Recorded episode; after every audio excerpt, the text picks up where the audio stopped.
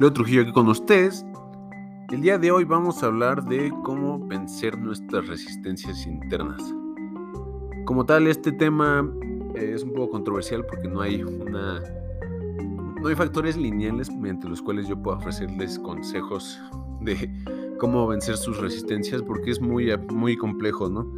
Cada quien está sujeto a una serie de condiciones y una serie de aspectos, incluso hasta neurológicos, que delimitan cómo podemos abordar eh, las metas que nos, pues, que podemos imaginar, ¿no? Porque todos podemos imaginar una vida distinta, pero encarnar la vida y vivir la vida y pensar en esa vida son cosas muy distintas, ¿no? Entonces, justamente de eso quiero hablar hoy. Eh, como tal, como dije, pues no soy un experto en esto. Solamente junté pues varias perspectivas en estas dos semanas que había estado pues prácticamente inactivo en el podcast debido a pues, justamente una serie de condiciones eh, que realmente fueron muy enriquecedoras, uh, muy empoderantes y de las cuales traigo un poco incluso de sabiduría que pues, voy a incorporar de manera no explícita en este podcast. Y como tal, pues las perspectivas que junté fueron eh, el de la vida no vivida, que es del libro de que se llama es un libro que se llama La Guerra del Arte de Steven, de Pressfield, este, este personaje historiador y escritor que pues prácticamente hizo este libro como una forma de poder de, darle un nombre a aquello que evita que podamos llegar a la vida que queremos vivir, ¿no? Justamente el intro se llama La vida no vivida. Y como tal, quiero, bueno, toda la primera parte de este podcast pues va a ser eh, una lectura de eso como tal. Eh, y creo que puede generar mucho valor en general. El libro se los recomiendo, está dividido en tres partes. Uno es definiendo la resistencia, la otra parte es eh, el apoyo de la musa, si mal no recuerdo, o buscando la musa. Y el tercero es más allá de la resistencia, ¿no? El mundo superior. Y me gusta mucho porque aborda el aspecto creativo de pues, una perspectiva incluso hasta filosófica, ¿no? Poniéndole el nombre al enemigo que es la resistencia.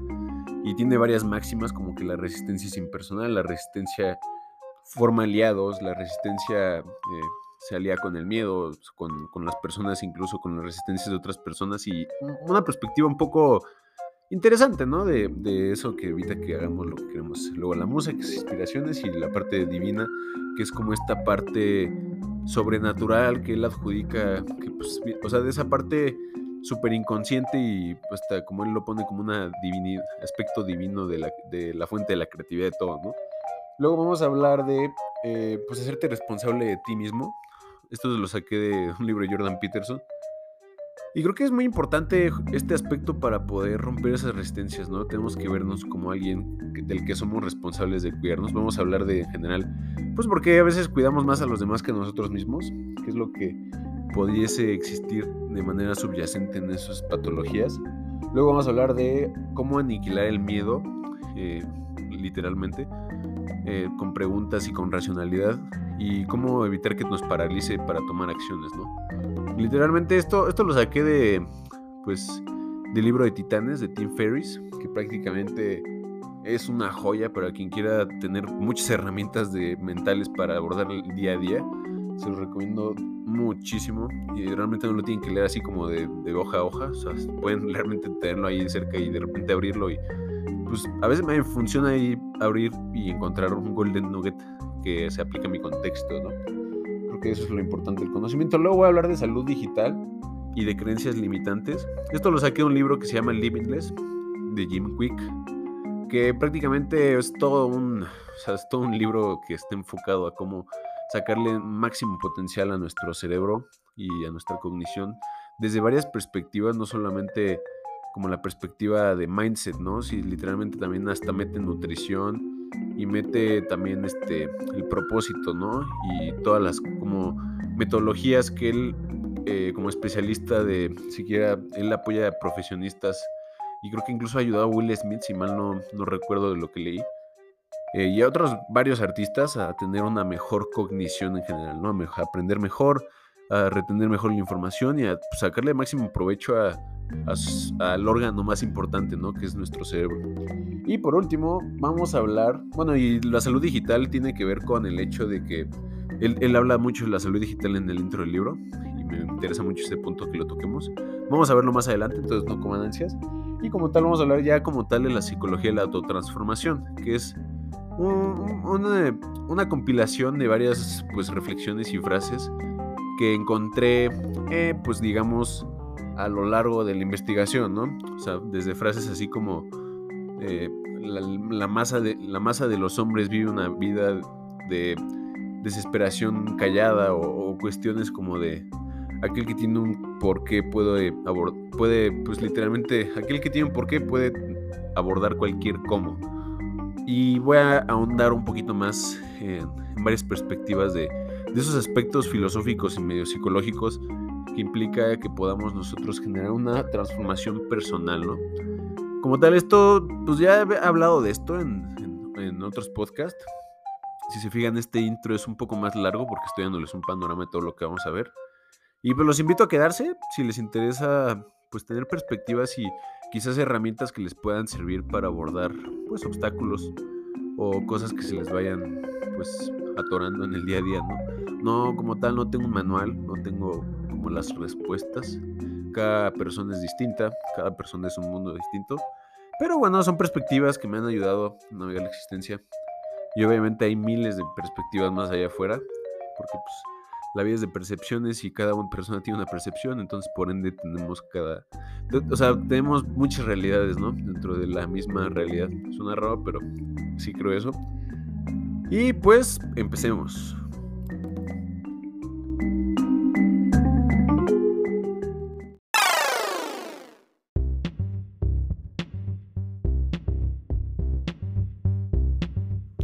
La vida no vivida. La mayoría de nosotros tenemos dos vidas, la vida que vivimos y la vida no vivida dentro de nosotros. Entre las dos se encuentra la resistencia. ¿Alguna vez has comprado una caminadora solo para dejarla llenarse de polvo en la cochera?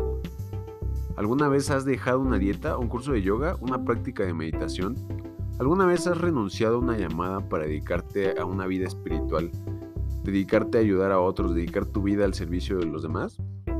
¿Alguna vez quisiste convertirte en madre, doctor, abogado de los pobres, hacer una campaña para salvar un bosque, tratar de mejorar el mundo o el ambiente? ¿Has tenido tarde en la noche visiones de la persona que quisieras ser, el trabajo que podrías hacer, la persona que estás destinado a convertirte? ¿Eres un escritor que no escribe, un pintor que no pinta, un empresario que no empieza nada? Entonces sabes lo que es la resistencia. La resistencia es la fuerza más tóxica del planeta. Es raíz de más tristeza que la pobreza, enfermedad y disfunción eréctil. Rendirse ante la resistencia deforma nuestro espíritu, nos paraliza y nos hace menos de lo que somos y estamos destinados a ser. Si tú crees en Dios, debes declarar la resistencia maligna, pues nos evita alcanzar la vida que Dios nos destinó a cada uno de nosotros, eh, dándonos a nosotros nuestro genio. Y genio es una palabra que proviene del latín. Los romanos lo usaban para denotar un espíritu interno, sagrado e inviolable que nos cuida y nos guía a nuestro llamado. Un escritor escribe con su genio, un artista pinta con el suyo. Todo aquel que crea opera desde este centro sacramental, en el asiento de nuestra alma, el recipiente que contiene todo nuestro potencial, la estrella polar, básicamente que nos guía. Cada sol causa una sombra, y la sombra del genio es la resistencia. Tan poderoso como es el llamado de nuestra alma, así de poderosas son las fuerzas de la resistencia enfocadas en su contra. La resistencia es más rápida que una bala, más poderosa que un tren, más difícil de resistir que la cocaína. Nos, no estamos solos si alguna vez hemos sido derrotados por la resistencia. Millones de buenos hombres y mujeres han mordido el polvo frente a nosotros. Y aquí lo peor de todo. Ni siquiera sabemos qué nos pegó.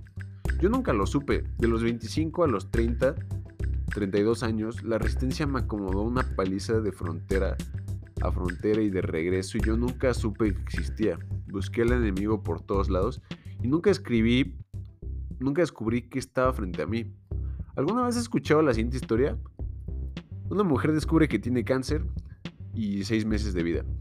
En cosa de días decide renunciar a su trabajo, vuelve a su sueño de escribir canciones rancheras que dejó por dedicarse a ser madre o empieza a estudiar griego o se cambia de ciudad y se dedica a cuidar huérfanos o enfermos de sida. Sus amigos piensan que se ha vuelto loca, sin embargo ella nunca ha sido más feliz y mejor aún, su cáncer empieza a rescindir. ¿Es esto lo que se necesita? Tenemos que ver a la muerte cara a cara para poner, para pararnos y hacerle la batalla a la resistencia. ¿Acaso la resistencia tiene que destrozar nuestra vida para que despertemos y la reconozcamos? ¿Cuántos de nosotros nos hemos convertido en alcohólicos, drogadictos, desarrollando tumores y neurosis, dejando vencer por rumor, dejándose, dejándonos vencer por rumores y el uso compulsivo del celular simplemente porque no hacemos esa cosa que nuestro corazón, nuestro genio interior nos está llamando a hacer?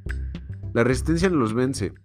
Si mañana por azares del destino todas y cada una de las almas despertarán con el poder de dar el primer paso para cumplir sus sueños, todos los psiquiatras del mundo se quedarían desempleados, las prisiones se vaciarían, las industrias de alcohol y tabaco se vendrían abajo, junto con las de la comida chatarra, cirugía cosmética, infomerciales, sin dejar de mencionar las campañas farmacéuticas. El abuso doméstico se acabaría al igual que la adicción, la obesidad, migrañas y problemas de caspa.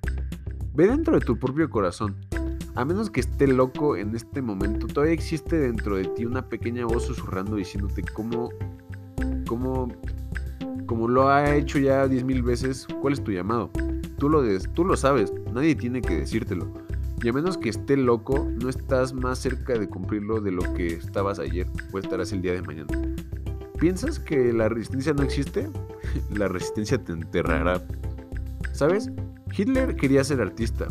A los 18 años tomó sus posesiones, 700 marcos y se mudó a Viena para vivir y estudiar. Aplicó para la Academia de Artes y después de la Escuela de Arquitectura. ¿Alguna vez has visto alguno de sus cuadros? Tampoco yo. La resistencia lo venció, llámalo exageración, pero lo diré de cualquier forma. Era más fácil para Hitler empezar la Segunda Guerra Mundial que enfrentarse a un lienzo en blanco. Así empieza el libro de la Guerra del Arte. Eh, Steven Pressfield. Lo que hice fue pues, prácticamente leerles el fragmento a mí me gusta mucho, me encanta prácticamente eh, todo lo que nota, aunque sé que es mucho más complejo de lo que habla aquí y pues lo está poniendo de una, forma eh, hasta poética, ¿no? Como el genio y toda la parte de la resistencia, cómo le da una personalidad a esa fuerza. Pero como tal, ¿qué es una resistencia, no? ¿Qué es genuinamente lo que nos evita llegar a cuidarnos al grado de poder tomar acciones hacia el camino que nosotros mismos sabemos que debemos de tomar para llegar a donde queremos llegar.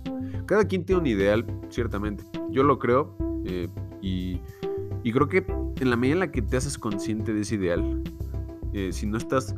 Y de hecho esto lo dijo Nietzsche, ¿no? O sea, aquel que, aquel que tiene un ideal y no lo persigue, vive una vida, una vida más fría y descarada que aquel que tiene no tiene ningún ideal. Y me gusta mucho esa frase porque retrata eso, ¿no? Todos sabemos de alguna forma que queremos ser. Por ejemplo, yo estoy aquí grabando un podcast porque me gusta hablar y me gusta pues, comunicar ideas. Realmente no lo hago con otro interés aparte de que pues, las personas que escuchen esto y que les agradezco que lo escuchen, pues puedan llevarse algo de valor, ¿no? Puedan llevarse una perspectiva que de alguna forma, si ya me conocen y hemos tenido una conversación, pues se podrán dar cuenta que, que va con mi forma de ser, ¿no? Pero últimamente lo que me gusta de esto es que tenemos que darle pues una personalidad o una forma de poder conceptualizar aquello que nos limita. Pero no es todo. O sea, este libro me gusta mucho. Es de mis favoritos sin duda. La resistencia, eh, personificarla, pues me ayuda mucho, o sea, a, como abordar incluso la misma resistencia de otros de una manera muy impersonal, ¿no? Que de hecho también te hablo de ese libro, ¿no? Y y como tal, creo que es muy buena perspectiva, pero creo que no está completo el marco, ¿no? El marco conceptual. Y por eso he decidido añadir prácticamente, pues, el, tema de, del, de, de, serte responsable, ¿no? Hacerte responsable de ti mismo.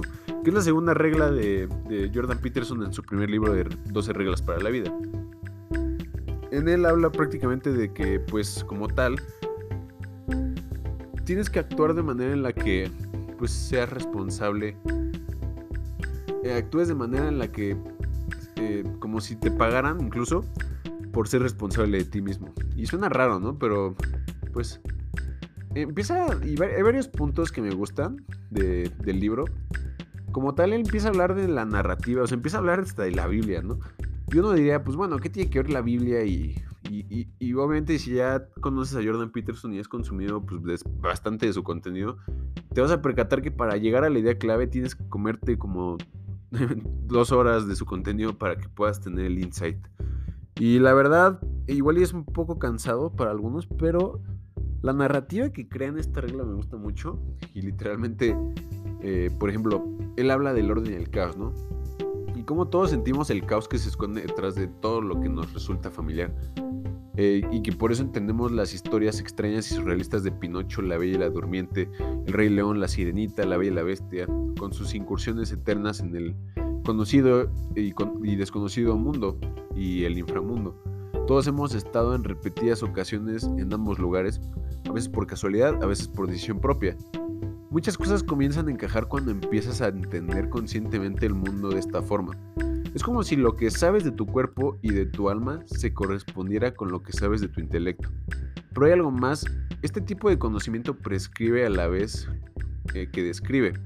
El conocimiento del que te ayuda a saber el cómo, él es, él es a partir del cual obtienes el debería.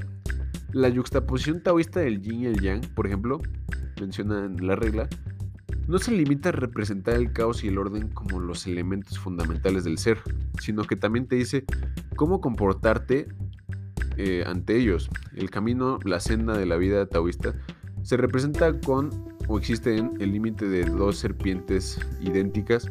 El camino es la senda del buen ser y es el camino al que se refiere Jesucristo en los evangelios. Yo soy el camino y la verdad y la vida. Juan 14, 6, que estrecha es la puerta y que angosto es el camino que lleva a la vida. Y pocos dan con ello. Mateo 7:14. Y eso es porque habitamos eternamente el orden que está rodeando por el caos. Eternamente ocupamos territorio conocido rodeado de lo desconocido. Cuando conseguimos conciliar ambas cosas de forma adecuada, sentimos que nuestra implicación tiene un valor. Estamos adaptados en el sentido más profundamente darwinista, no al mundo de los objetos, sino a las metarealidades del orden y del caos, el yang y el yin. El caos y el orden dan forma al eterno y trascendente entorno de la vida.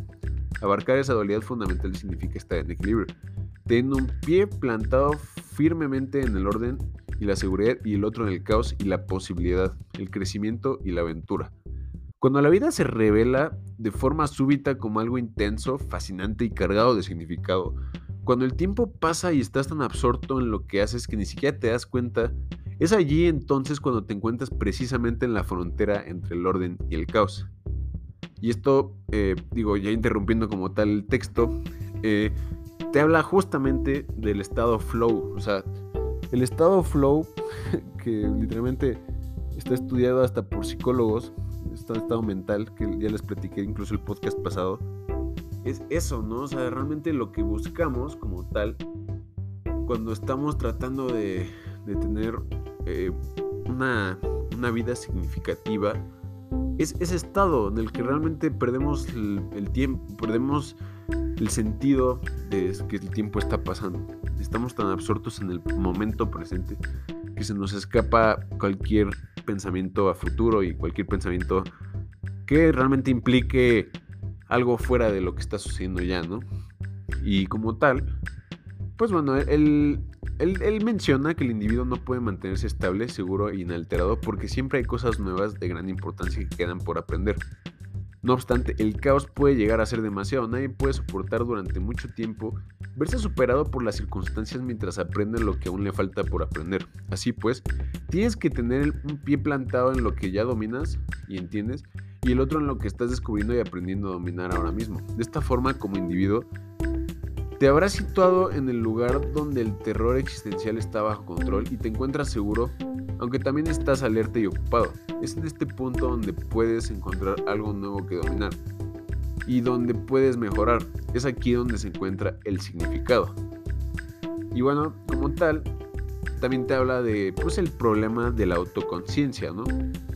Como tal, eh, también él más adelante empieza a hablar de, del, mito este de Adán y Eva, que sale en la Biblia, ¿no? Bueno, la, narrativa que, ponen eh, de Adán y Eva me parece muy buena porque justamente habla de, pues de que están en el jardín, están desnudos, está esta serpiente, está la manzana y pues prácticamente, eh, digamos que lo que pasa en el jardín, de lo que prácticamente saqué de resumen, porque era una narrativa muy larga y no lo iba a poner aquí. Eh, era que el hombre y la mujer originales existían en unidad indivisible con el creador, ¿no? Pero no eran conscientes, ni mucho menos conscientes de sí mismos, no tenían los ojos abiertos. A pesar de su perfección, eran menos, no más, que sus sucesores de después de la caída, o sea, de, de la parte de la Biblia, ¿no? Su bondad era algo que les había atribuido nada que hubiesen merecido ni que se hubieran ganado. No tuvieron que elegir nada. Y Dios sabe que eso es más fácil, pero quizás no es mejor que una bondad que se ha ganado de forma genuina. Quizás hasta en cierto sentido cósmico, asumiendo que la propia conciencia es un fenómeno de significancia cósmica como tal, el libre albedrío cuenta, pero ¿quién puede hablar con seguridad de este tipo de cosas?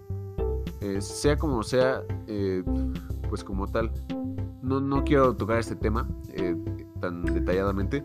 Así que propongo lo siguiente, quizás no es simplemente la aparición de la conciencia de uno mismo y el desarrollo de nuestro conocimiento moral de la muerte y la caída del hombre, pues lo que, digamos, eh, lo que hace que nosotros nos sintamos desnudos ante la existencia y que realmente nos haga caer en cuenta de la fragilidad de nuestra existencia que él plantea la, conciencia de la fragilidad como la raíz del mal. O sea, el ser conscientes de que somos frágiles, mortales y muy vulnerables seres nos hace caer en la maldad.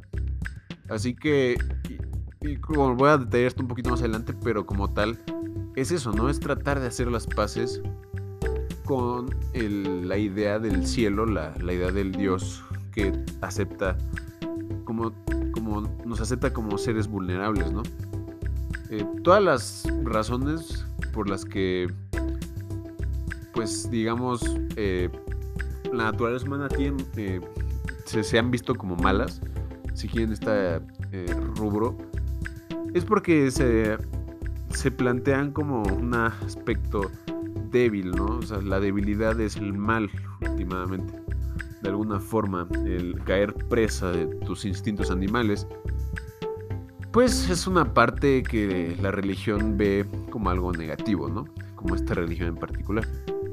Entonces, eh, el, el, darnos cuenta de nuestra, nuestra mortalidad, de nuestra vulnerabilidad, hace que muchas veces, eh, pues, no nos tratemos como personas que nos importan, Puede que nos esforzáramos por arreglar el mundo, puede que lo orientemos hacia el cielo o hacia el ideal, donde querríamos que vivieran las personas a las que cuidamos y amamos, y no hacia el infierno, donde nuestro rencor y nuestro odio condenarían siempre a todo el mundo.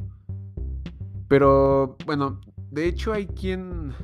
Ahí, ahí tenemos un problema. Eh, y lo que realmente veo cuando veo personas que han caído presas en la maldad es que pues, ya son personas que eh, han, asumido un asco existencial y un desprecio hacia ellas mismas, de vergüenza e inseguridad. Así pues, en vez de hacer una valoración excesiva y narcisista de su propia importancia, no se valoran lo más mínimo ni se cuidan con el debido esmero. Parece que a menudo las personas no se acaban de creer que merecen la mejor atención. Poseen una conciencia atroz de sus propios defectos e incapacidades.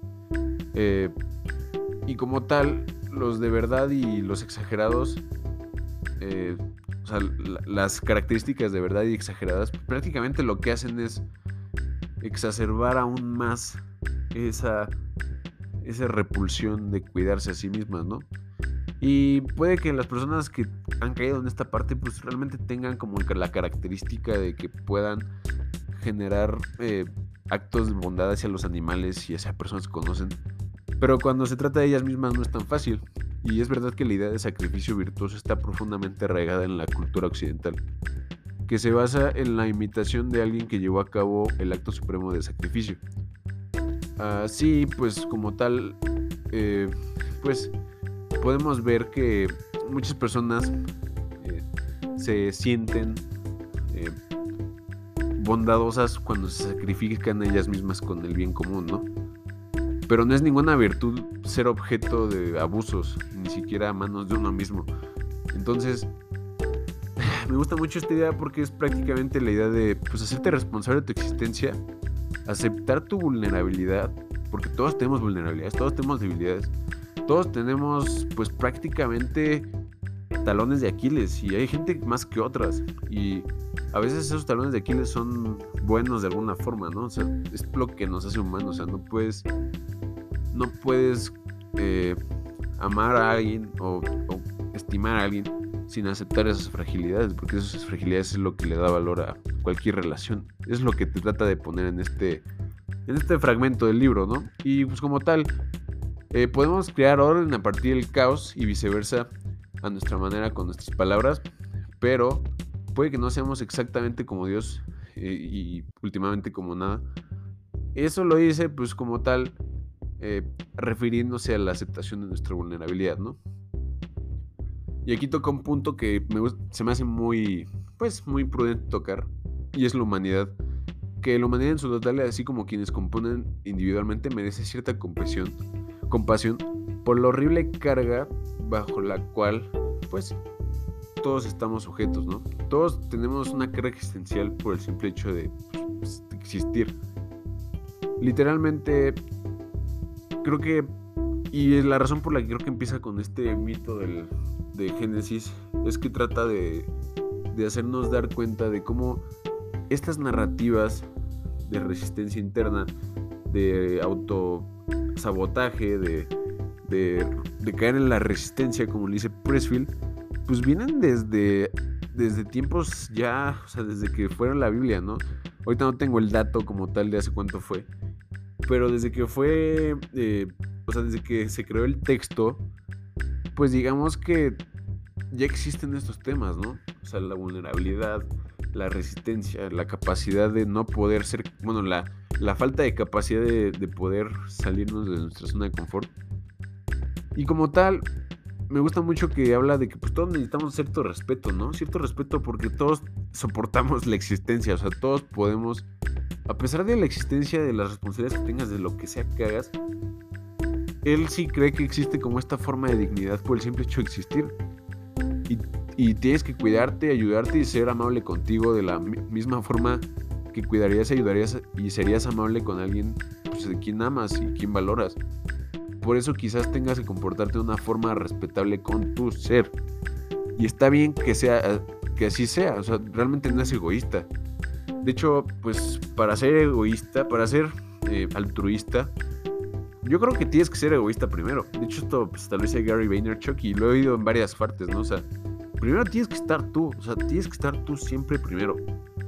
¿Por qué? Porque es la analogía típica de la de la jarrita de agua, ¿no? O sea, no puedes vertir, no puedes servir agua, no puedes servirle a alguien un vaso de agua sin tú tener tu jarra llena. Y es prácticamente eso mismo, ¿no? Pero pues realmente tratarte como alguien a quien tienes la responsabilidad de ayudar, pues supone considerar lo que de verdad sería bueno para ti. No es lo que quieres, ni lo que te haría feliz. Son cosas muy distintas. Cada vez que le das un dulce a un niño lo haces feliz. Pero, cuidado, eso no significa que lo único que tienes que hacer eh, es darle dulces al niño. Feliz no es en absoluto un sinónimo de bueno. Tienes que hacer, por ejemplo, que los niños se laven los dientes, tienes que abrigarle para el frío tienes que realmente tener como la capacidad de, pues de, generar acciones que igual y no sean tan cómodas, pero que los vayan a volver virtuosos, responsables y pues despiertos a la realidad que está frente a ellos. Para que posteriormente ellos puedan actuar con esta reciprocidad y incluso puedan aprender a cuidarse de esta misma forma ellos mismos. Tienes que darles a las personas en general eh, un trato de, forma tal que sientan que merecen ese respeto, ¿no? Realmente creo, creo eso.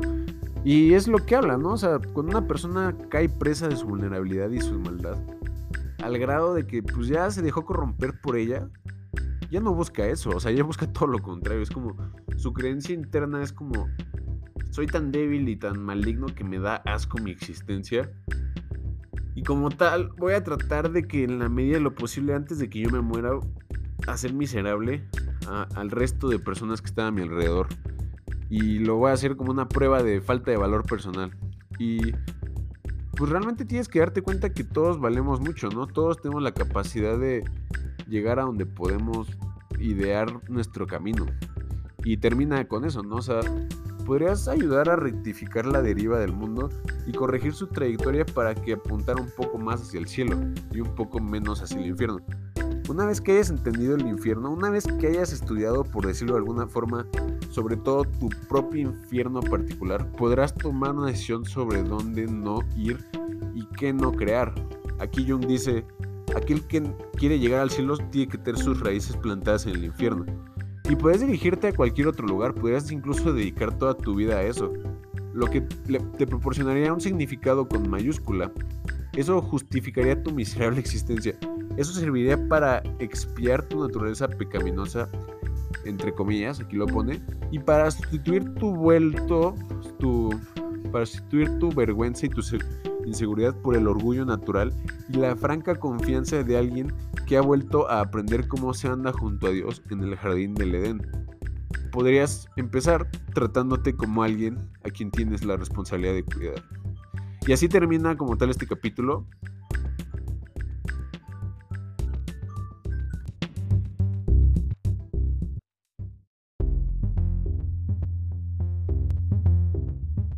Y realmente disfruto como tal de haber leído esta parte. O sea, lo que les dije fue un resumen súper forzado de todo lo que dice. Porque sinceramente no, no puedo extender esto de más. O sea, lo ideal es que sea relativamente un capítulo máximo una hora, ¿no? Y eso ya es mucho si, y si lo escuchan la hora entera, que creo que esta vez va a llegar a ser eso. Se los agradezco. Pero últimamente, pues mi interés es dar perspectivas que me han ayudado a mí, ¿no? Tienes que estar primero tú para poder atenderte, pues a poder atender tus necesidades y poder ayudar a los demás y poder generar un cambio positivo en el mundo. ¿Y qué tiene que ver esto con la resistencia? Pues tiene que ver todo, porque no, no puedes vencer una resistencia si tú no te cuidas primero, si no estás bien contigo mismo, si no, si no aceptas esa misma vulnerabilidad que si lo vemos de manera muy estricta la resistencia pudiera ocupar en tu contra. Entonces, Creo que sí, o sea, tiene toda la razón. Tienes que hacerte responsable de ti mismo, como si tuvieras, pues justamente, la responsabilidad de cuidar a alguien, ¿no? O sea, tienes que tratarte como alguien que vale la pena cuidar, porque vale la pena, pues vales la pena. O sea, realmente todos los que escuchen esto, por el simple hecho de existir, ¿no? Y hay muchos factores, ¿no? Está la depresión, está, hay factores neurológicos incluso, ¿no? Que puede que no te hagan sentir esto, o sea, puede que no te hagan sentir ese amor. No porque tu vida sea mala, simplemente pues hay, hay, neurología, o sea, hay gente que está enferma y tiene que ir con un psiquiatra. Desafortunadamente yo no creo que el vencer la resistencia sea la cura de la depresión. Creo que sí hay factores neurológicos genuinos, quiero hacer esa aclaración. Pero últimamente creo también que si no, no, batallas por, por, por vencer a la resistencia constantemente, si no tratas de cuidarte, si no te haces responsable de ti mismo, de ti misma, como alguien que pues realmente vale la pena, no tienes ninguna oportunidad de vencer la resistencia. Y bueno, ¿qué otros factores también afectan la resistencia, no? Puede que se estén preguntando esto y justamente como les comenté en el intro, quiero hablar de eso, quiero hablar de como tal, pues lo que es el miedo, ¿no? Muchas veces no hacemos las cosas por miedo, realmente, eh, eh, o sea, tienes que aniquilar el miedo paralizador que evita que llegues a tus metas. Esa es la conclusión básica, o sea, si eliminas el miedo, eliminas la causa muchas veces de parálisis que evita que hagas las cosas. Eso es muchas veces, siquiera lo digo por mí, y tienes que entender cómo funciona el miedo. O sea, eh, realmente tienes que definir bien cuál es la razón por la que no estás actuando. Alguien te está tratando de intimidar. Alguien está tratando de hacer cosas como para que puedas, pues no puedas salir de tu área de, de, maestría, por decirlo así. Porque es posible, ¿no? Y justamente Tim Ferriss tiene, pues, eh, un, escrito en su libro que me gusta mucho, que les voy a narrar, como ya les he narrado los dos últimos textos, que me parece mucho, de mucho valor compartírselos y pues, luego con mucho cariño, ¿no? Eh, aquí dice hacerlo o no hacerlo, intentarlo o no intentarlo. La mayoría de la gente votaría que no, tanto la que se considera valiente como la que no. La incertidumbre y la posibilidad de fracasar pueden convertirse en sonidos aterradores en las sombras.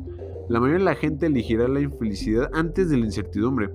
Durante años me impuse metas, tomé resoluciones para cambiar de dirección y no conseguí ninguna de las dos cosas. Estaba tan inseguro y tan asustado como el resto del mundo. La solución sencilla me llegó por accidente en 2004. Por entonces tenía tanto dinero que no sabía ni qué hacer con él. Y era muy infeliz, más que nunca, realmente. No tenía nada de tiempo y me mataba a trabajar. Eh, había creado mi propia empresa y me di cuenta de que era casi imposible de vender. Vaya, me sentí atrapado y estúpido a la vez. Debería de ser capaz de arreglarlo, pensé. ¿Por qué soy tan idiota? ¿Por qué no puedo hacer este trabajo? Ponte las pilas y deja de ser tan insertar improperio, dice. ¿Qué me pasa? La verdad era que no me pasaba nada. Una serie de errores cruciales cometidos durante los inicios de la empresa no me permitirían venderla nunca. Podía contratar elfos mágicos y enchufarme en el cerebro de una supercomputadora pero me iba a dar igual, mi pequeña creación tenía graves defectos de nacimiento. También esto resultó ser otra, otra limitación autoimpuesta y un falso constructo de Brain Quicken fue adquirida por una sociedad de inversión privada en 2009, sobre la que doy más detalles en el apartado titulado Cómo crear máster en administración de empresas del mundo real. Así que la cuestión pasó a ser cómo me libero de este Frankenstein haciéndole autosuficiente a o cómo me suelto de los tentáculos de la adicción al trabajo y el miedo a que todo se me desmorone en pequeños trozos sin, sin, sin mis jornadas laborales de 15 horas. ¿Cómo escapo esta prisión que yo mismo he construido? Un viaje, decidí, un año sabático alrededor del mundo. Así que hice el viaje, ¿verdad? Pero bueno, ya llegaré a eso. Primero, me pareció prudente bailar durante seis meses con mi vergüenza y mi desconcierto y mi indignación. Mi, sí, mi indignación al son de un bucle infinito de razones por las que mi viaje de fantasía y escaqueo jamás podría funcionar, sin una fue uno de mis periodos más productivos. Entonces, un día, un buen día en pleno éxtasis de especulaciones sobre lo terrible que sería mi sufrimiento futuro, se me ocurrió una idea brillante como una gema. Fue sin duda un momento cumbre dentro de aquella fase mía de Don't Happy, we, don't happy Be Worry. Porque no pienso cuál sería exactamente mi pesadilla, lo peor que podría pasarme como resultado de mi viaje. Esa es como una pregunta un poco mal traducida en el texto. Bueno, obviamente mi empresa podía hundirse mientras me encontrara al otro lado del océano. Probablemente ocurriría. Algún error accidental impediría que me llegara un aviso legal, me pondría una demanda, me cerrarían el negocio y las existencias se estropearían en las estanterías mientras me toquetearía los dedos de los pies hundido en la miseria solitaria en alguna fría costa irlandesa. Llorando bajo la lluvia, supongo, la cuenta bancaria bajaría un 80% y sin duda me robarían el coche y la moto que dejé en el garage. Supongo que alguien me escupiría en la cabeza desde un balcón de un piso alto mientras estuviera dando restos de comida a un perro callejero que después de después se asustaría y me mordería justo en la cara. Dios, la vida es dura y cruel. y luego pasa uh, como tal la parte de conquistar el miedo. Y bueno, dice, entonces pasó algo curioso. La casualidad quiso que empezara a dar marcha atrás en mi empeño eterno por sentirme fatal.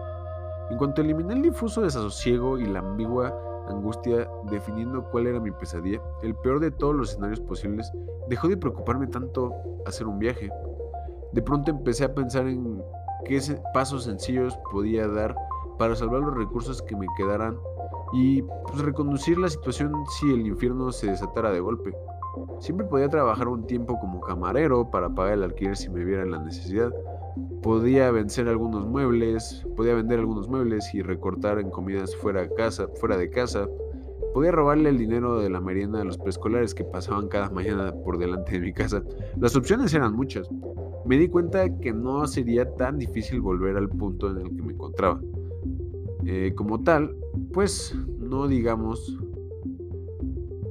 no digamos que pues reparé en que en una escala del 1 al 10, en la que el 1 es nada y el 10 es un cambio de vida permanente, el peor escenario que me imaginé eh, de todos los posibles escenarios que tenía era de 3 o 4.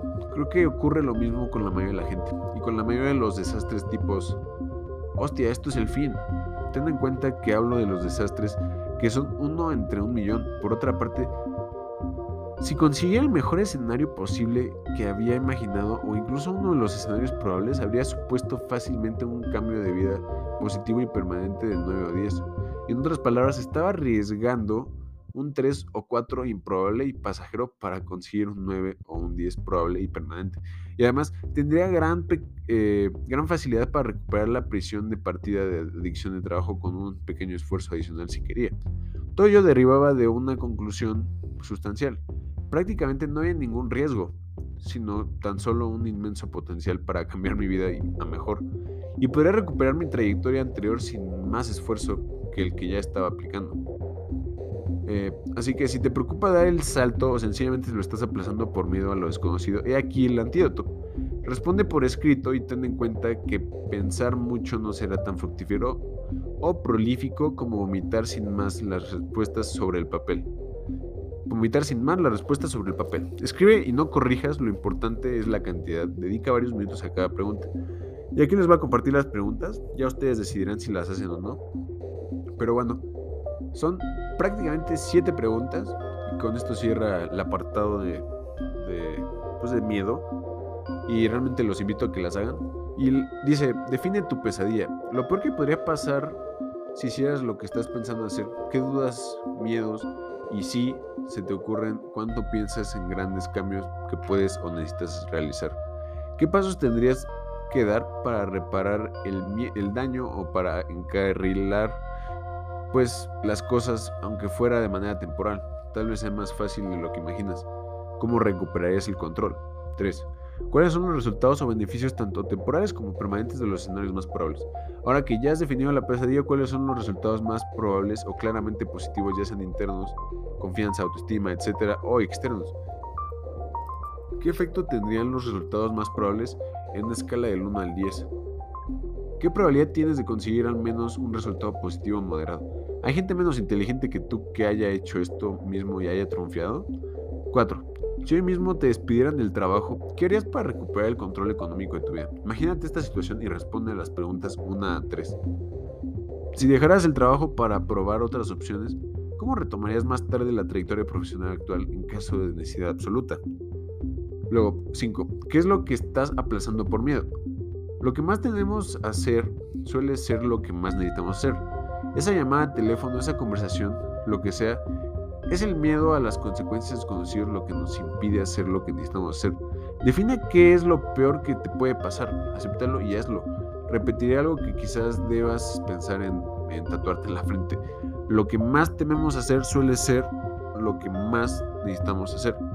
Tal como he, he, oído decir por ahí, el éxito de una persona en la vida suele poder medirse por la cantidad de conversaciones incómodas que está dispuesta a mantener. Toma la decisión de hacer cada día una cosa que te dé miedo. Yo me habitué a hacerlo al intentar contactar con celebridades y empresarios famosos para pedirles consejo. Luego, 6. ¿Qué coste está teniendo para ti económico, emocional y físico posponer tu actuación? No valores únicamente las posibles desventajas de actuar. También es importante apostar el coste atroz de no actuar.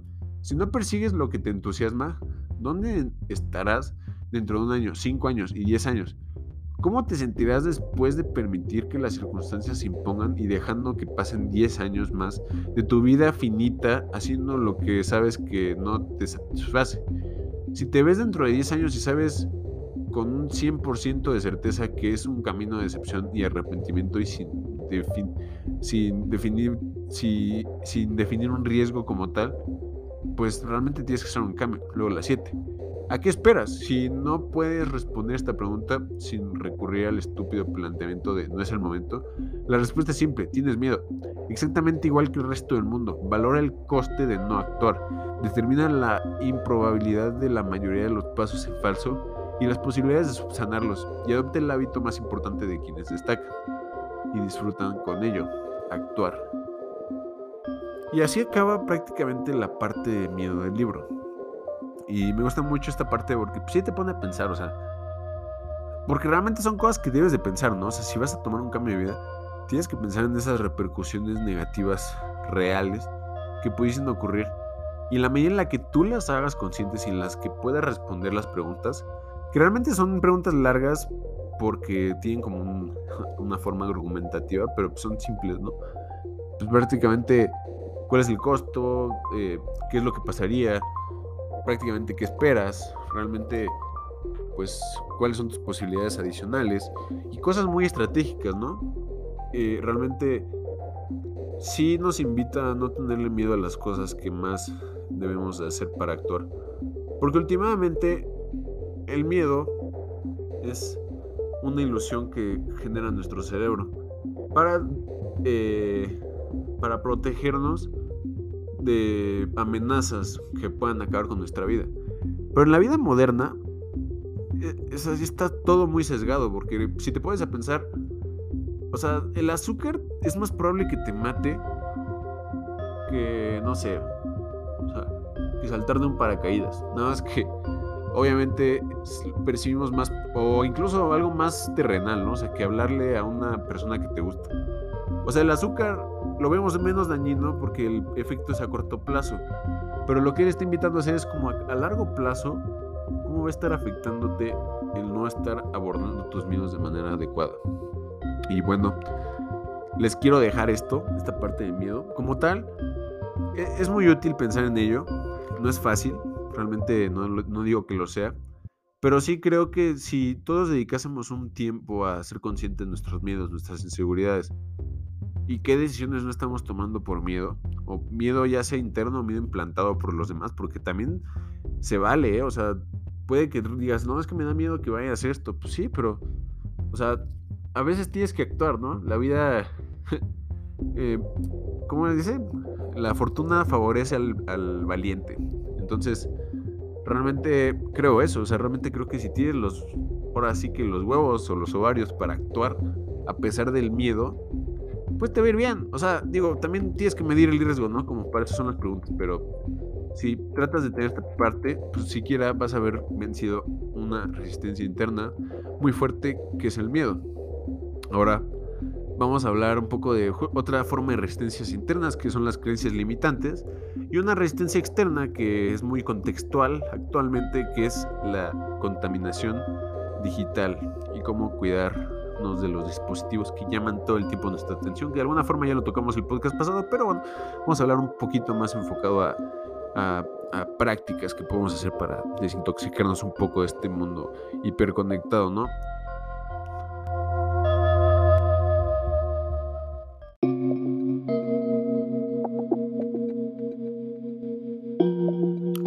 Y bueno, como tal, Jim Quick nos habla en su libro de Sin Límites o Limitless, que prácticamente, pues, bueno, tiene muchas facetas y te habla de manera digital, pues que existen varios factores que te distraen, ¿no?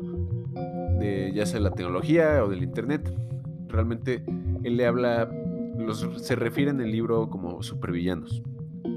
Uno es el villano de la demencia, otro es la la digital, otro es la deducción digital. Y como tal, estos factores son, pues la demencia es que se nos olvida cosas porque ya la información está disponible todo el tiempo.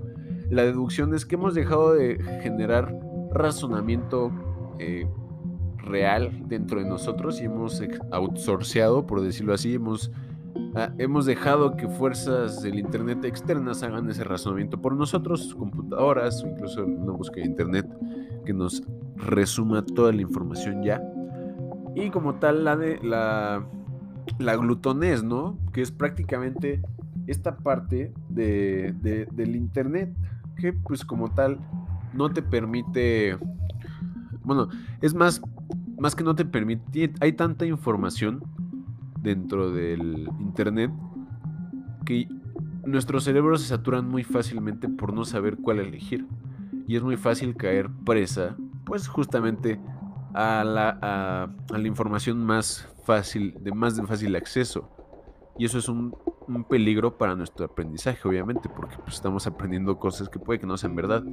También te habla de las distracciones como un villano, ¿no? El villano de las distracciones. ¿Por qué? Porque, pues obviamente todas las apps, y ya lo hemos hablado anteriormente, están diseñadas para llamar tu atención, para estar constantemente buscando eh, pues llamar tu atención, o sea, todo el tiempo tratan de que tú estés poniéndoles atención a las plataformas, que estés invirtiendo tiempo, porque últimamente a través de esa inversión de tiempo, ellos ganan dinero, entonces es un negocio.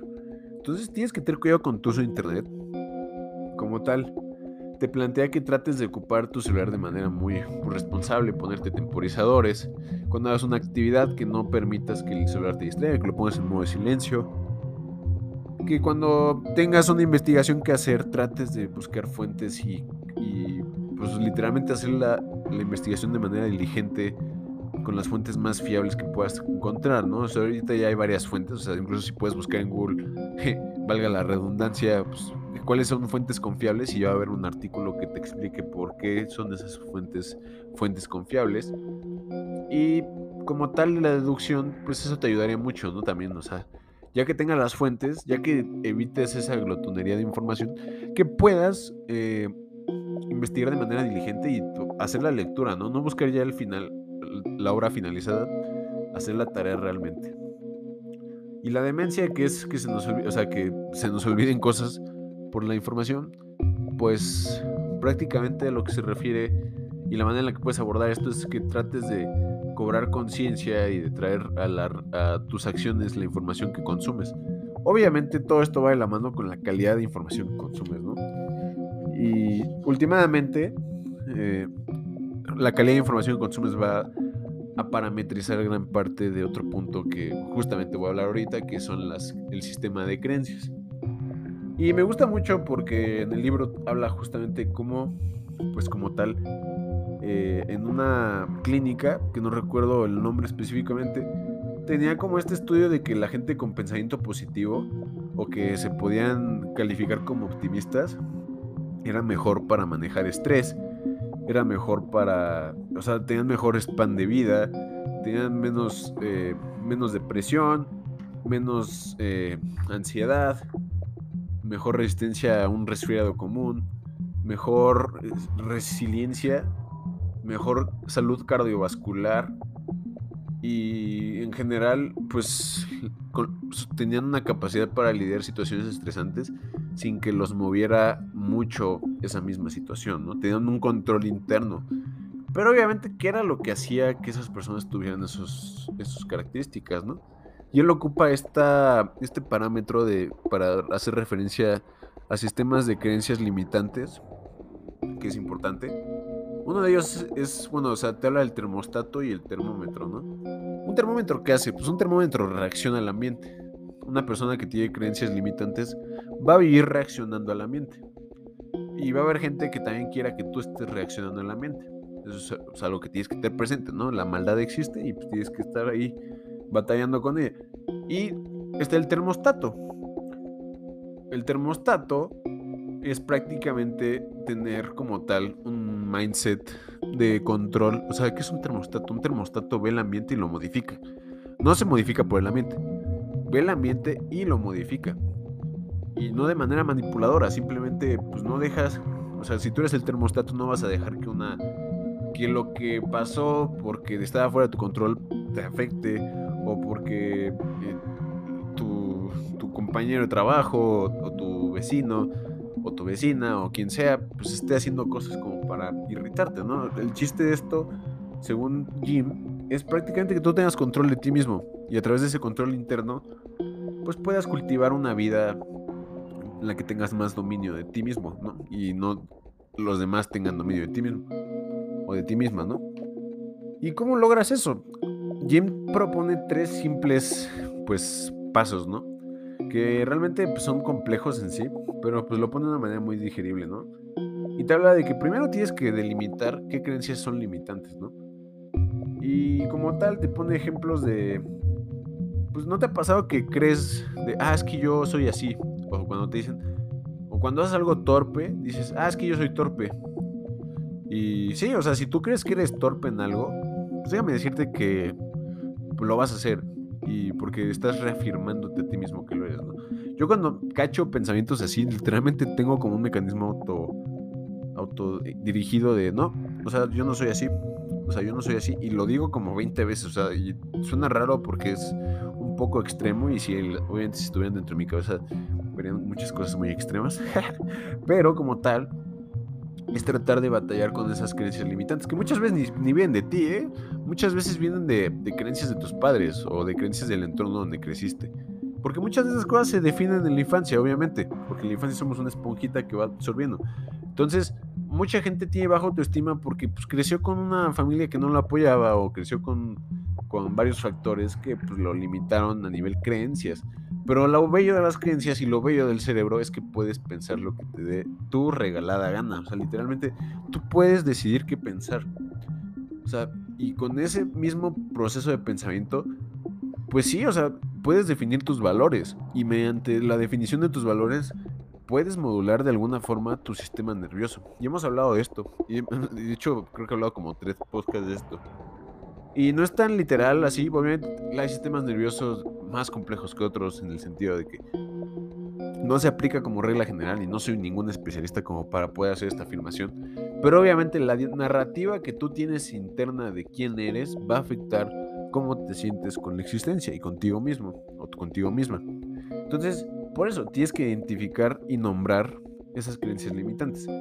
Si tú crees pues eh, que realmente no te mereces el éxito, que no te mereces tener dinero, pues tienes que tratar de modular ese pensamiento y tratar de ver de dónde viene, ¿no? A lo mejor cada vez que estás tratando de tener éxito, las personas cercanas a ti te sabotean. Y tienes que ponerle atención a eso porque eso está diciéndote una... O sea, eso no, no como tal no son personas este, diciéndote cosas, ¿no? O sea, simplemente la circunstancia no se da y te programa y literalmente puedes aprender a, tener esperanza, ¿no? Literalmente hay algo que se llama desesperanza aprendida, ¿no? Que es prácticamente una forma de condicionamiento en que las personas están tan sumisas que ya no tratan de luchar por las cosas que quieren. Y lo ideal de todo es que mantengas un espíritu rebelde en contra de esas creencias. Porque a través de ese espíritu rebelde vas a poder constantemente crecer. Y vas a ver que, pues ya a veces cosas que te hacen es como, ay, manches, o sea, soy más que esto, ¿no? Realmente no me importa. Y en la medida en la que lo logres, en la medida en la que puedas eh, ir avanzando en este proceso mental, pues vas a darte cuenta que, o sea, es muy mental este juego de la vida, ¿no? Pero para entender, identificar, tienes que irte a los hechos. O sea, tienes que entender de dónde vienen. Muchas veces las personas, si lo ponen en su libro, no es que realmente tengan mal desempeño en algunas partes de la vida, es que ellos perciben o están, han sido condicionados a percibir que son malos y que tienen mal desempeño. ¿Por qué? Ponte, ponte el ejemplo de la competencia, ¿no? Si tú compites de alguna forma con alguien, ya sea competencia, por ejemplo, de fisiculturismo o de atletismo, siempre está el juego psicológico, ¿eh? O sea, siempre está el juego de la persona que está tratando bajarte psicológicamente? Pues obviamente porque si afectan tu confianza, van a afectar cómo te sientes con, lo que sea que estés haciendo para competir. Y atacan tus valores, atacan tus hábitos, atacan tu sentido de valor de ti mismo, justamente para poder, pues, generar esa, esa, este, esa brecha en la que ellos puedan ganar. Pero si tú literalmente tienes un dominio muy fuerte y te vas a los hechos, no, no a las palabras que te dicen o que te muestran con actos, sino te vas a los hechos, vas a darte cuenta que, pues como tal, puedes realmente no estar mal, o sea, simplemente estás percibiéndolo de manera errónea o has sido condicionado para percibirlo así por tu circunstancia. Entonces, sí, sí invita mucho a hacer conciencia, a identificar y ver de manera realista por qué tienes esa creencia, ¿no? A lo mejor si eres malo, y si eres malo, y, por ejemplo, corriendo y estás en una competencia de atletismo, bueno, tienes que igual y reconsiderar tu realidad, ¿no? Pero lo ideal de esto no es que te formes una creencia psicótica de quién eres. Es que trates de formular creencias que funcionen como para que puedas generar metas que sean realistas y que puedas lograr. Y, y el último paso, pues es crear nuevas creencias, ¿no? Es poner creencias encima de esas mismas creencias como tal, ya tienes como bien definido, pues, tu crítico interno, ¿no? Esa vocecita que, pues, como tal, va a estar constantemente diciendo, no, es que no eres esto, o es lo que le llamas síndrome del impostor, ¿no? Esta voz que está constantemente tratando de bajarnos interna, que todo nos pasa, ¿no? Es algo muy común esto del síndrome del impostor. Hay factores externos que lo, incrementan, pero pues es común aún así. Entonces tienes que estar luchando constantemente con esa cosa. En la medida en la que la identificas, en la medida en la que te vas a los hechos, en la medida en la que te haces consciente de ti mismo, puedes crear nuevas creencias encima de esas. Y ahí es cuando puedes transformar tu realidad, porque últimamente lo que crees, creas. O sea, si tú crees que eres capaz de correr 40 millas, este, 40 millas en X tiempo, no soy de correr, pero un tiempo así muy bueno, puede que empieces a idear estrategias vayan en función a esa creencia. Igual, igual funciona de manera inversa, ¿eh? O sea, hay gente que cree, la gente que cree y vive con un miedo constante al abandono, usualmente es la gente que se, la acaban abandonando. O sea, porque acaba actuando de forma en la que su miedo toma control de ella y acaba generando esta profecía autocumplida, ¿no? Y está curioso porque si vieron la Star Wars, eso le pasa a Anakin con Padme, ¿no? O sea, él veía a Padme muerta y él la acaba matando. Entonces, o sea, así pasa, o sea, así pasa. Cuando tienes un miedo muy fuerte o una creencia muy arraigada, lo acabas materializando. Por eso es importante tener creencias bien conscientes y bien estructuradas como para poder navegar la existencia. Y como tal, pues en la medida en la que te hagas consciente de esas creencias, en la medida en la que puedas regular más tus, pues como tal, tus, tus condiciones mentales, en la medida en la que no dejes que la gente de afuera te, ensucie con su basura, pues vas a poder darte cuenta que tienes control y tienes, no tienes límite. O sea, realmente puedes navegar la existencia de una forma estructurada. A pesar de que pase lo que pase, te saboteen lo que te saboteen, te hagan lo que te hagan, vas a poder seguir tu camino. Y eso es lo importante, tener esa mentalidad de estar buscando creencias que no te están llevando donde quieres estar. Y estar limpiando digitalmente tu espacio para que puedas tener una coexistencia en este entorno que prácticamente es obligatorio en el día a día, ¿no? Entonces, esa sería la parte de sin límites. Es muy simple, son creencias, simplemente. Es romper la resistencia o atravesar la resistencia a través de las creencias que tenemos, ¿no? Y como tal, aquí ya vamos a ir a la parte de la psicología de la autotransformación, que es el último punto. Como tal, eh, creo que ya llevamos un rato de podcast y así que gracias por estar escuchando esto. Eh, va a ser algo breve, realmente quiero solamente plantear unos puntos. Como dije anteriormente, casi todas las personas viven la vida en una silenciosa desesperación. Esta frase es de Henry David Thoreau y fueron hace 150 años que hizo esta observación más o menos. Y realmente muchas personas, si lo piensas, viven una frustración continua, ¿no?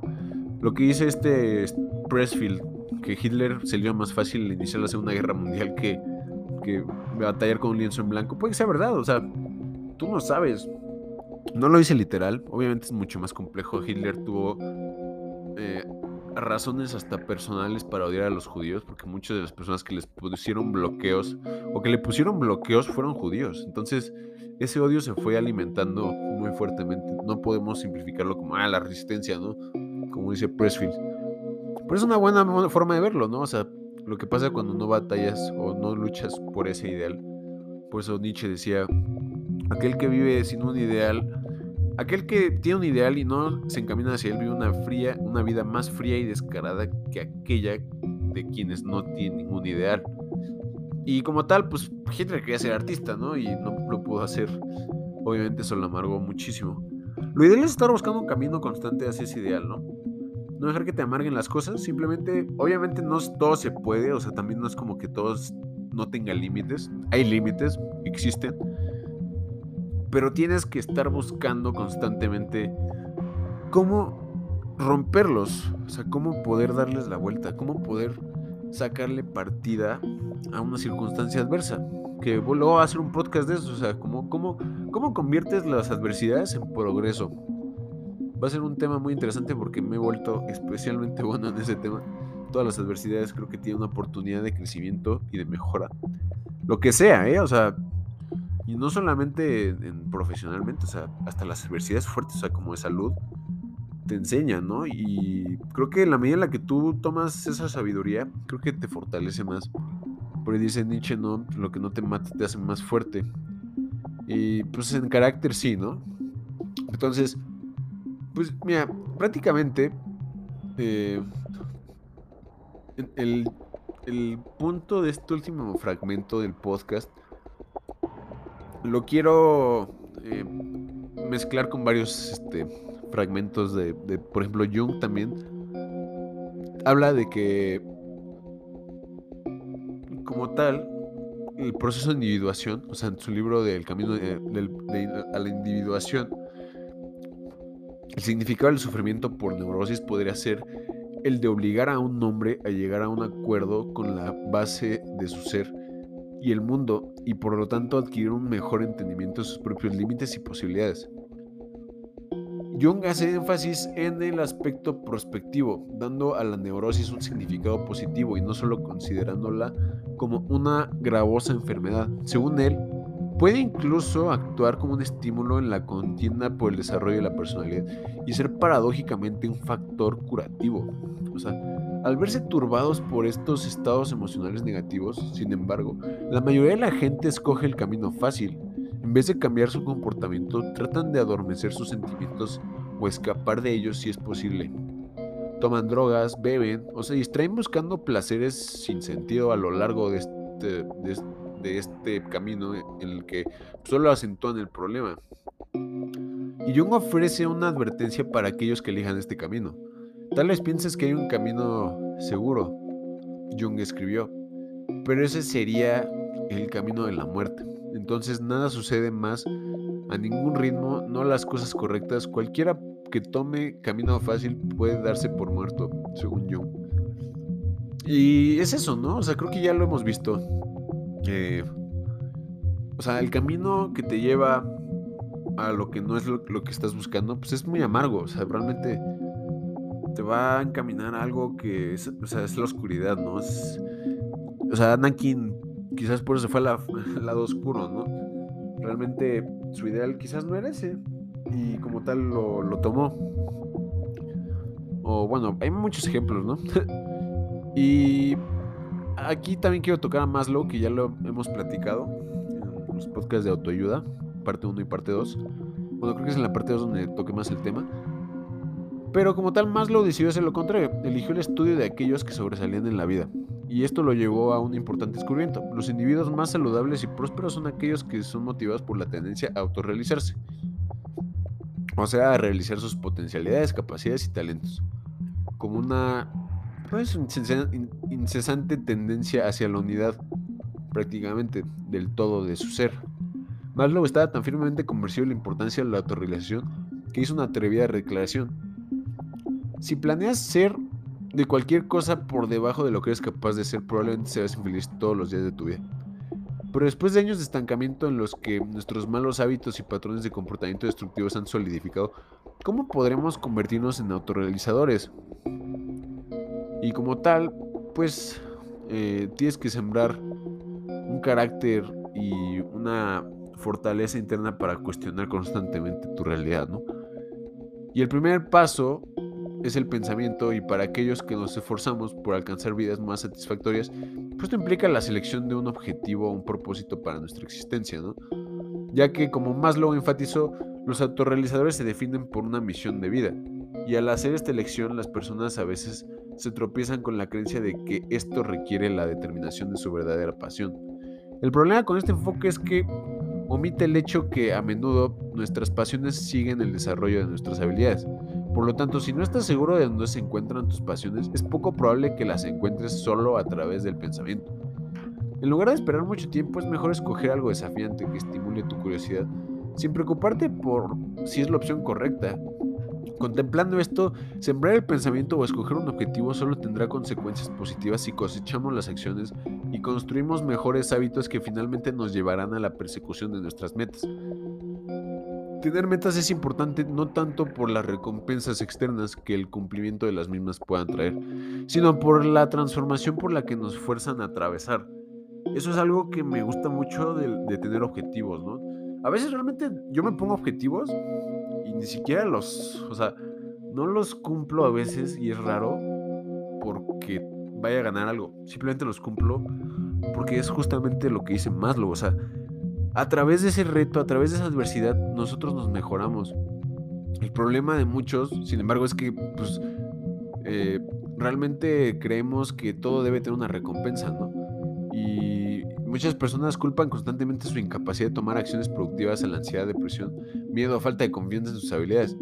Antes de llevar a cabo acciones necesarias para alcanzar sus metas, tales individuos pues, piensan que quizás que se deben deshacer de las emociones negativas y es justamente lo que hablaba este Jung, ¿no? Ahorita que lo comenté, o sea, a veces esas emociones negativas son sumamente necesarias para poder hacer cambios significativos en nuestras vidas, a crecer como persona.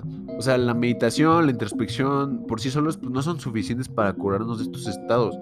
Debemos aprender a actuar intencionalmente incluso cuando nos sentimos ansiosos, deprimidos o con miedo. La importancia de la acción intencionadamente para las emociones problemáticas es fundamental para la terapia de Morita, una escuela japonesa de pensamiento psicoterapéutico que tal y como explica David Reynolds, un practicante de esa escuela, reorganiza tu vida de acuerdo a que la realidad requiere que se lleve a cabo. En otras palabras, recomendamos enfocarte más en un comportamiento intencionado. Deja los sentimientos que se ocupen por sí mismos. Lo que pienso que encontrarás es que cuando vuelvas bueno, te vuelvas bueno en hacer lo que se requiere hacer en tu vida, los sentimientos dejan de ser tanto los problemas. Incluso los sentimientos se vuelven problemáticos. Incluso si los sentimientos se vuelven problemáticos, cuando estás involucrado en actividades constructivas se mantienen en perspectiva. Porque dejan de serlo todo, dejan de ser muy abrumadores. Quizás pues ya no, ya no vas a tener como tal todo el, el, conflicto que hay, porque ya tienes una cosa que te está sacando de tu cabeza, que es la actividad que tienes frente a ti. Entonces, pues realmente hay una cosa que, que, también puedes ocupar como un recurso de último momento cuando estás teniendo estos eh, dilemas existenciales, por así decirlo, eh, que no te permiten, según tú, actuar. Y es que pienses en la muerte. O sea, no de manera. No de manera letal y catastrófica. Simplemente pienses en la finitud de, cómo va a acabar todo, y no caigas presa en la depresión que pudiese llegar a surgir. La, idea de pensar en tu muerte viene desde el estoicismo incluso, ¿no? De la práctica de memento mori. Que realmente, pues mientras más consciente seas de la finitud de tu vida, más, más sentido tiene que actúes de manera intencionada como, como la terapia justamente de Morita dice, ¿no? O sea, trata de actuar de manera intencional independientemente de las emociones. Las emociones van y vienen. Puede que hoy te sientas extasiado y feliz. Y por ejemplo, yo la verdad no me sentía al 100 como para grabar este podcast. Pero tenía que hacerlo porque realmente creo que tiene sentido, tiene un significado que yo le he dado el compartir con ustedes esto. Y últimamente no lo sé, para mí tiene este significado. Y últimamente el objetivo que hago con estos episodios es como tal lo que les mencioné anteriormente. Ni siquiera, y va a sonar un poco egoísta, pero a veces ni siquiera lo hago por, por como tal compartir. O sea, lo hago porque me gusta tener un registro de cosas que voy aprendiendo.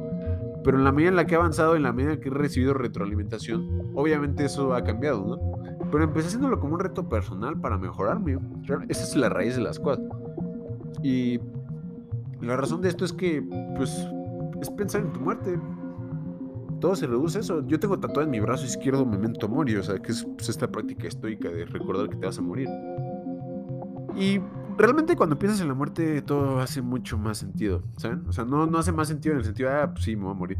Sino que hace más sentido porque pues pones las cosas en perspectiva y dices, bueno, o sea, es que si hiciera esto, ¿cómo me sentiría eh, con mi vida en 10 años, no? O sea, si, o si me muero mañana me sentiría bien. Y tomas acciones de acuerdo a ello.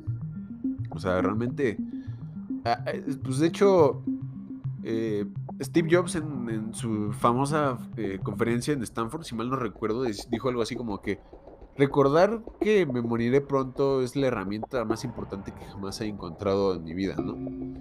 Porque muchas cosas, casi todo, toda expectativa externa, todo orgullo, todo miedo, todo ridículo, fracaso, pues se van con el pensamiento de la muerte, ¿no? Y como tal, yo creo eso. O sea, no te estoy diciendo que pienses en tu muerte. Ya te di todas las perspectivas que creo que tienes que plantearte. Pero si tienes como esa parte aún, o sea, tienes que plantearte qué es lo que te está limitando. Son creencias, es la resistencia como tal, es este miedo, es, es quizás este, un mal manejo de, tu atención, es como tal el que no te estás haciendo responsable de ti mismo, de ti misma. Tienes que identificar qué es y incluso tienes que ver cómo te estás muriendo. O sea, tenemos que pensar de la muerte como que ya, o sea, yo llevo, tengo 25 años y son 25 años muertos. No he vivido, no he vivido 25 años. Son 25 años que ya no van a regresar, ya están muertos.